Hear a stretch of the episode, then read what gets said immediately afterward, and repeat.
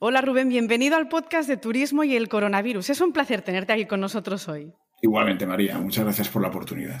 Rubén, tú eres el director de producto para Europa, Oriente Medio, el norte de África y Asia Central de TUI Spain, que es la división corporativa emisora del grupo TUI. Sois un grupo líder en el mercado, comercializáis viajes especializados a Europa, Oriente Medio, América, África, Asia y Pacífico y hoy en concreto hablamos contigo de cruceros fluviales y de vuestro lanzamiento de la marca TUI River Cruises, que es una filial pensada para viajes en barco por los ríos de Europa.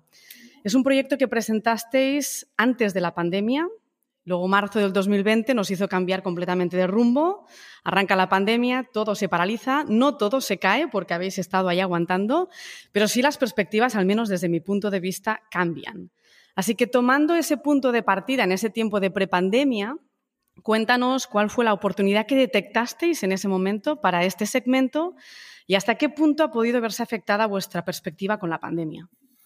Así es, María. Básicamente lo que ha pasado es que se ha dilatado un poco la perspectiva temporal, ¿eh? pero no en cuanto al, producto. El, grupo TUI River Prices tiene tres barcos en propiedad tu isla, tu Maya y tu Esquila. Y entonces, pues el, objetivo eh, para la, filial de, de Spain era pues ofrecer ese producto a nuestros principales eh, clientes, ¿de acuerdo? A las agencias de viaje de todo el país, eh, para que puedan pues ofertar a sus clientes pues estos barcos de un alto nivel, unos barcos nuevos, eh, con, unos itinerarios pues, eh, muy especiales, eh, tanto en, el Rin como en el Danubio. ¿no? Y luego, aparte, pues, ofertar otro tipo de, productos en otro tipo de, en otros ríos o, de otro tipo de, categorías para completar el, digamos, el, portafolio, el catálogo a ofrecer a las, a las agencias. Estupendo. Quizás tú puedes darnos un poco de datos de los cruceros fluviales, mm. del volumen de pasajeros que, que estos movían en Europa en 2019 y, del espacio que hay en realidad para, nuevas marcas o para más barcos, de hecho. Pues mira, es un segmento que, lleva unos 15 años introducidos en el mercado español, pero que aún, aún así hay mucho margen de, crecimiento. Eh, cada año es difícil de cuantificar, pero es, es, un segmento todavía muy desconocido para muchas agencias para esa forma de, viajar. Es un cliente que es muy repetidor, es un cliente que le gusta este tipo de viajes, el crucerista, pero eh, también eh, al cliente que lo, eh, digamos, que vive la experiencia de, un crucero fluvial por primera vez, pues, pues descubre muchas cosas que le gustan de, la forma de viajar. Entonces, todavía hay mucho, mucho cliente, mucho, mucho, mucho viajero que, que, no lo conoce y muchas agencias que, que lo están todavía pues empezando a ofrecer, con lo cual el margen de, mejora es muy, es muy amplio.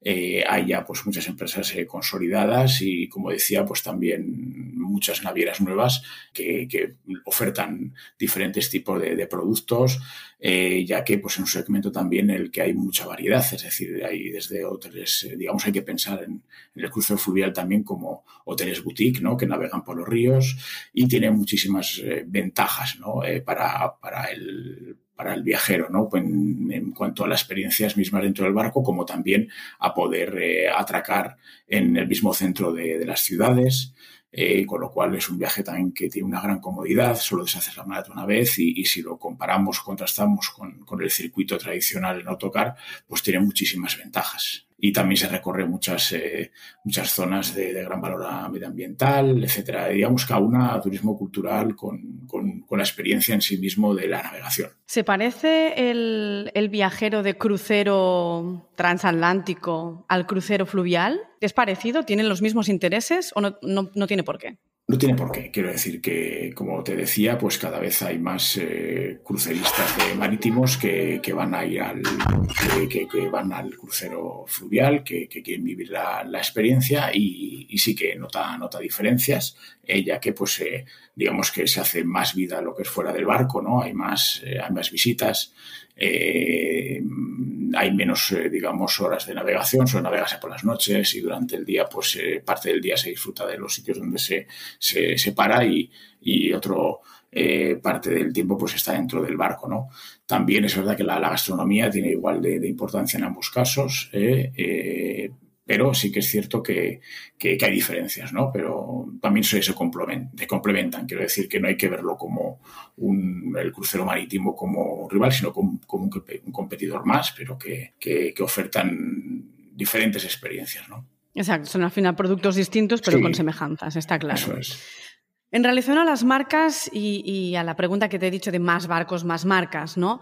¿Cuál es la posición o opinión que tiene TUI con los temas de pandemia versus masificación y crucero fluvial versus responsabilidad medioambiental? Pues mira, esto es una eh, pregunta muy interesante y muy importante porque eh, también hay un gran desconocimiento sobre el tema. Primero, pues eh, yo creo que, el concepto masificación y, crucero fluvial son completamente distintos, incompatibles. Es decir, ¿por qué? Pues porque estamos hablando de, barcos que tienen un máximo de 165 o 160 personas, dependiendo de la, de la capacidad, eh, en el cual pues eh, se está viviendo ¿no? el, viaje dentro del, del, mismo, del mismo barco eh, y no estamos hablando de, de, de, de esa masificación. También hay recorridos, digamos, que se paran en zonas que no son tan, tan famosos o tan, digamos, tan masificadas. Ese, digamos, el recorrido del río es el que, es el que traza la, la ruta, con lo cual también hablamos de zonas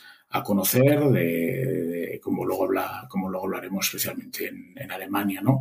Eh, y, no se puede hablar de, esa masificación y, por supuesto, el compromiso medioambiental, que es una parte fundamental del Grupo TUI, que tiene multitud de iniciativas en este aspecto. Eh, pues también una de las cosas que más sorprenden al, viajero de, que vive la experiencia en crucero fluvial es que cómo se, eh, digamos, se administra un barco por dentro, cómo todo lo que es reciclable se recicla, todo lo que se depurable se depura eh, es decir, no solo tenemos que ver al, barco de crucero fluvial como un medio de transporte, sino como un, hotel eh, y como, digamos, eh, un sitio donde se hace la vida de tantas personas, de, esas, de esas personas en, un mismo sitio. entonces, vemos que, como tiene unas limitaciones de espacio evidentes, pues todo está mm. reciclado al, milímetro, todo es depurable, se cumplen, se cumplen una serie de, normas internacionales muy, muy estrictas, ya que muchos de los recorridos eh, los estamos eh, teniendo en lugares de gran valor medioambiental. Entonces, hay unos protocolos de, reciclaje eh, y, de, residuos que son muy, estrictos y que por supuesto los cumplimos. también nuestras navieras, nuestra naviera tiene unos barcos que son muy modernos, que cumplen con las últimas, digamos, requisitos, con los tier 2, tier 1, es decir, que, que tanto a nivel de, combustible como a nivel de, reciclaje, pues cumple con todas las garantías y es un punto fundamental para, la compañía ¿eh? y también, por supuesto, para la sostenibilidad de los viajes. Entonces, eh, crucero fluvial hay que verlo como una, forma de, viajar en el que, en el que todo es, eh, digamos, muy comprometida con el, medio ambiente. También hay otro tema importante en el tema de la gastronomía, ya que se suele comer y cenar en los barcos, ¿no? Y es un punto importante para esa experiencia que nosotros queremos vender y para la experiencia del crucero fluvial y que también, pues, al hilo de, esa eh, de ese espacio, ¿no? de esa limitación de espacio, eh, todas las compras se realizan de, los alimentos en, proximidad, eh, es decir, en los mismos sitios donde se va, se va parando, es donde se adquieren esos alimentos para, para, para, hacer los, los menús y para hacer esa experiencia gastronómica que ofertamos en, en nuestros barcos. Ah, fenomenal. Hablabas de ese medio ambiente, de todas las iniciativas que, que sigue TUI. Algo que imagino que tampoco viene nuevo de la pandemia, que es algo que ya teníais mucho, mucho antes pensado, pero que evidentemente quizás ahora le dais un poco más de, comunicación. sí, eh, como, eh, como has comentado, pues el Grupo TUI abandera muchas iniciativas medioambientales y que ya también antes de la de la pandemia, ¿no? Porque tiene pues establecimientos de muy diverso tipo, tiene hoteles, resorts en muchas partes del mundo y siempre ha adquirido un compromiso de responsabilidad eh, con los lugares en los que, los que se establece o con los lugares donde viajan sus clientes. Has medio hablado de vuestra flota, ¿qué es lo que queréis destacar en ella? Y cuéntanos un poquito más de la flota, de cuándo es, hablas de barcos nuevos, explícanos un poquito más. Sí, bueno, en, en, Spain ofertamos a, las agencias, a nuestros principales clientes, dos tipos de, producto. Un producto de cuatro estrellas, cuatro superior, con marcos renovados en máximo 2018-2019, con todas las, las comodidades. y luego te ofertamos los, los barcos propios del, del grupo en propiedad, que son tres barcos, Tu Esquila, Tu Maya y Tu Isla, que son barcos de cinco estrellas solo para, para adultos, que tienen un, un, ratio de pasajero por, eh, dentro de que son barcos muy grandes de cuatro cubiertas, eh, tienen, digamos, eh, pocos pasajeros para que la experiencia eh, del, del, crucero sea excepcional, para que tengas un ratio de, de, de, de la tripulación superior a la, a la media, para la, la, atención, para, en fin, para todo tipo de servicios que, como he comentado, es parte de la experiencia de ese viaje, no solo ver los sitios donde se visita, sino también el disfrute mismo del barco.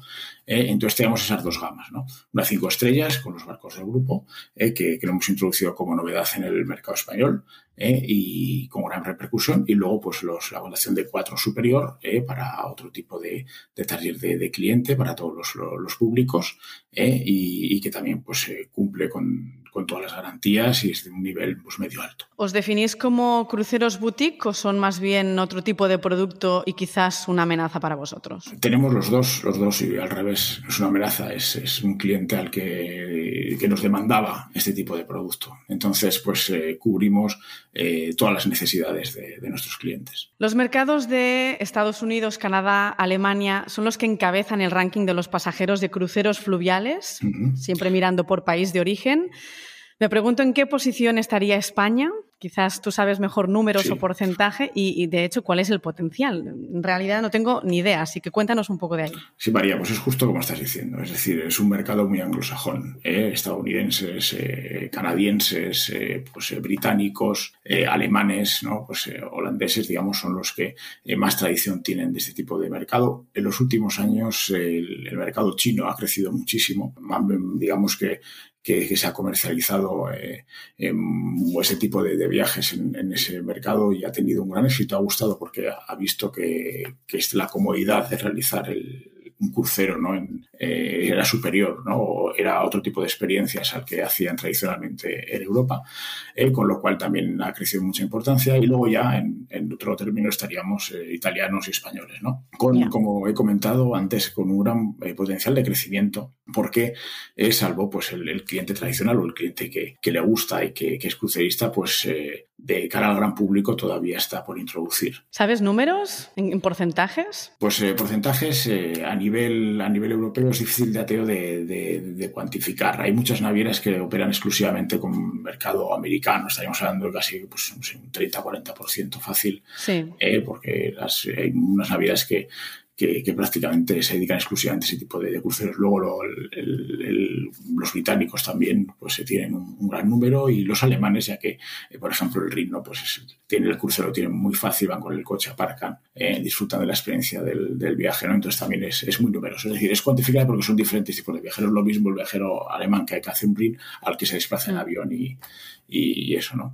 Lo que te comento es eso, que, que, que el mercado español eh, falta mucho por por, por crecer. Yo creo que, que, que hay cabida para, para, muchos tipos de, de producto diferente, diferentes tipos de, de, de clientes y, y, sobre todo, pues ofertar una gran variedad de, itinerarios. ¿no? De hecho, hablando de itinerarios, eh, mm. en una encuesta publicada en 2019 se comentaba que mm. las rutas del Rin y del Danubio ocupan casi tres cuartas partes del total de plazas de cruceros fluviales en Europa en 2017.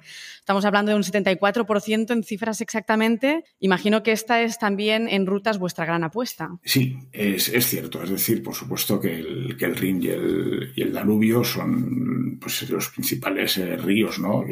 Y con más, eh, más interés. Lo que pasa es que nosotros también queremos ofertar eh, otro tipo de, rutas. ¿no? Por ejemplo, en Alemania el, río Meno, ¿no? que es que, es, eh, que tiene pues es, un, es una cantidad de, de, de, de, pueblos, de ciudades medievales maravillosas, eh, parecen que sacadas de los cuentos de los hermanos Grimm. Es decir, que, que queremos también pues, eh, ofertar variedad de, de recorridos. Eh, por ejemplo, el, el, Rin lo dividimos en tres partes diferentes. Una, la parte norte junto con Países Bajos y Ámsterdam, eh, luego la parte sur con la Alsacia, con, con la Selva Negra y luego la, el Valle del, del Mosela. Es decir, que, que también dividimos y segmentamos segmentamos los recorridos del río para el que pues, ha visto una parte puede tener la oportunidad de ver la siguiente y también para tener, digamos, un, un, hilo argumental dentro de lo que es el viaje, ¿no? Para poder ofertar esta experiencia completa, ¿no? Y hacerlo con pues, tranquilidad, haciendo siempre, cumpliendo unos estándares importantes, que es, pues, primar la navegación de noche o de día, siempre se va a por las zonas más, más espectaculares, siempre que haya, pues, una vista diaria para que se pueda compaginar el disfrute del barco con, eh, con, con, la experiencia cultural, es decir, que todos los tienen están muy pensados para, para que la experiencia sea, sea completa. Pues cuéntanos ahora información práctica, es decir, eh, específicamente las rutas, lugares por donde pasáis, la duración, en qué épocas de viaje se hace un crucero fluvial y quizás también precios aproximados. Nos puede venir. Sí, mira, pues eh, más o menos los, las rutas que, que ofertamos, eh, dependiendo del, del, recorrido, pues suelen ser viajes de, de, una semana en el Rin y en el, y, en el, y en el Danubio, en la parte central del Danubio, porque el Danubio, eh, al igual que el Rin, he comentado que lo dividimos en, en tres zonas. Norte, la parte del Mosela y la parte del, de Alsacia y Selva Negra, siempre visitando la parte más bonita del río en todos los itinerarios, la parte del, del Lorelai, etcétera. Es decir, que eh, siempre se ve la parte fundamental del ring, pero luego se, se distribuye en, en, en, estos tres itinerarios. Luego en, en, el Danubio pues está la, la, parte más monumental, que pues Viena, el Valle del Bajao, Budapest, Bratislava, etcétera, ¿no? Todas las, las, las highlights, las grandes ciudades eh, imperiales que, que, siempre desde tantos años pues han sido visitadas por clientes eh, españoles y que vuelven a ir porque siempre se encuentra otro motivo para, para volver a descubrir. Y luego pues también ofertamos eh, otro tipo de tramos en el Danubio, la parte más sur que va hacia los Balcanes, con, con Belgrado, eh, entrando y saliendo por Budapest, y también otros viajes más largos que recorren prácticamente desde, desde lo que es eh, Passau, desde Baviera hasta, hasta Rumanía, hasta la desembocadura. Eh, es decir, que ofertamos eh, muchos viajes distintos, por ejemplo, luego también el Volga, eh, que es eh, otro, otro, otro recorrido espectacular con las dos grandes joyas, Moscú-San Petersburgo, ¿no? y luego los grandes canales que, que, se hicieron para remontar el Volga, pues ya son viajes de 10, 11 días, ya son algo más largos. ¿no? Y luego pues tenemos también recorridos en el Sena, que es eh, toda la zona que va hacia, eh, por supuesto, teniendo París como, como guinda, ¿no? Pues eh, puerta de entrada o guinda final, dependiendo del itinerario, pues eh, se va hacia Normandía, eh, Honfleur, etcétera, y todo ese, ese, recorrido, esa campiña tan maravillosa que cada vez tiene más, más adeptos, ¿no? El Ródano, el, Duero, aquí en la península ibérica, eh, es decir, eh, la variedad que, ofertamos, tanto en días, en, formas de, viajar, es, es, muy numerosa. pero sí que es verdad que Viajes normales suelen ser de una semana eh, y los viajes, digamos, más largos, hablamos eso, pues 10, 11 días el Volga, pues eh, 14, 15 días y es un recorrido de todo el río más, más largo, ¿no? Como puede ser el Danubio. Y bueno, pues siempre con todos los servicios incluidos, con la pensión completa, con las bebidas, en fin, con todas las comodidades que, podemos encontrar en cualquier hotel boutique, pues las tenemos en el, en el barco, ¿no? Y hacemos la maleta siempre con un ratio de tamaño del camarote eh, grande, es decir, para que haya esa comodidad de, y, que no haya diferencias apenas con el hotel, con un hotel, digamos, de categoría. Hablas de un gran número de rutas rutas que están todas programadas, pensadas, por lo que veo, rutas muy completas, muy, sí. muy variadas. ¿Pensadas ya para esta temporada o en perspectiva la siguiente debido a la pandemia? Eh, ya, esta temporada ya eh, estamos operando, operando varios itinerarios. Eh, todo el mes de septiembre y, octubre tenemos clientes principalmente en el, en el RIN, porque es, digamos, solo un país, es Alemania, entonces es más sencillo a la hora de los requisitos de entrada y, nos hemos centrado más, más ahí, pero con una gran aceptación es decir, tenemos la operativa montada para todo septiembre y octubre y con muchas eh, ganas de, de, de, poder pues, que ofertar estos viajes para que la gente pues, disfrute de la experiencia ¿no? después de, del tiempo que, de los años, del tiempo este que hemos, que hemos pasado un poco. ¿no? Evidentemente, si no, las ganas de viajar lo decimos en casi sí. todos los episodios, ahí están, todos lo vemos, ¿no? Pero sí, sí, sí, falta un poco que acabe esa incertidumbre para que realmente se abra la veda y podamos operar tranquilamente. Hoy hablabas un poquito de la ruta del Mosela, que es quizá la la, la, menos conocida, pero con la que estrenasteis esa marca, sí, si no me equivoco. Sí. ¿Cómo fue el estreno? ¿Quién fue invitado? Bueno, pues fue un, un estreno, por supuesto, eh, importante para, para, el grupo institucional, pues con, con representantes de,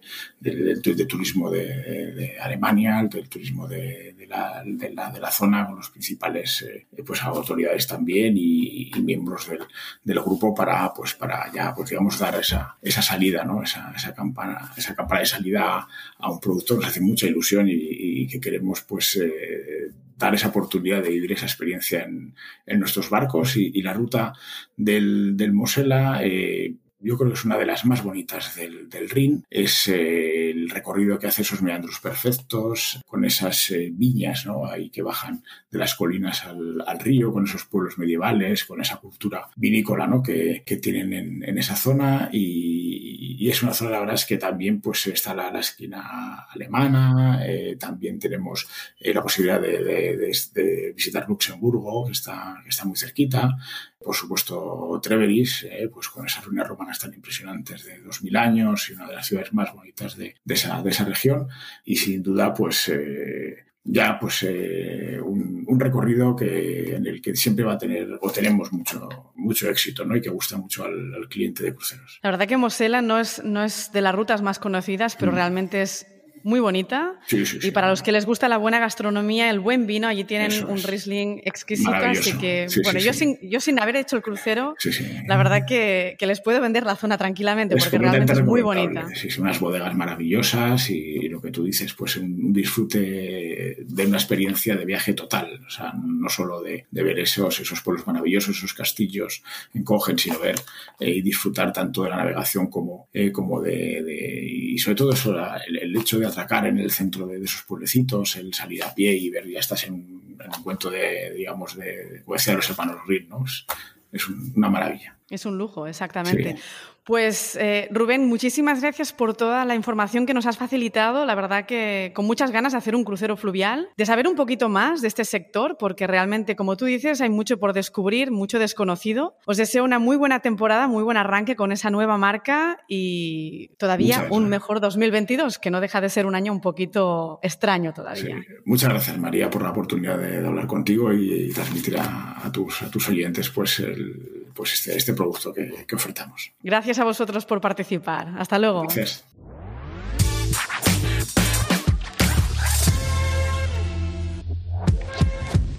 Espero que os haya gustado el episodio con Rubén. Para mí ha sido un gusto oír sobre tantísimo producto en este episodio. Por fin llegó el momento de hablar de inauguraciones, de itinerarios, de apuestas para un segmento todavía desconocido y de ventas. En el próximo episodio seguimos navegando, en este caso con Virginia López, CEO de Cruises News Media Group. Virginia, experta en la industria de los cruceros, nos hará un análisis de este segmento y hablará de los retos futuros que se han anticipado con esta pandemia. Hasta entonces.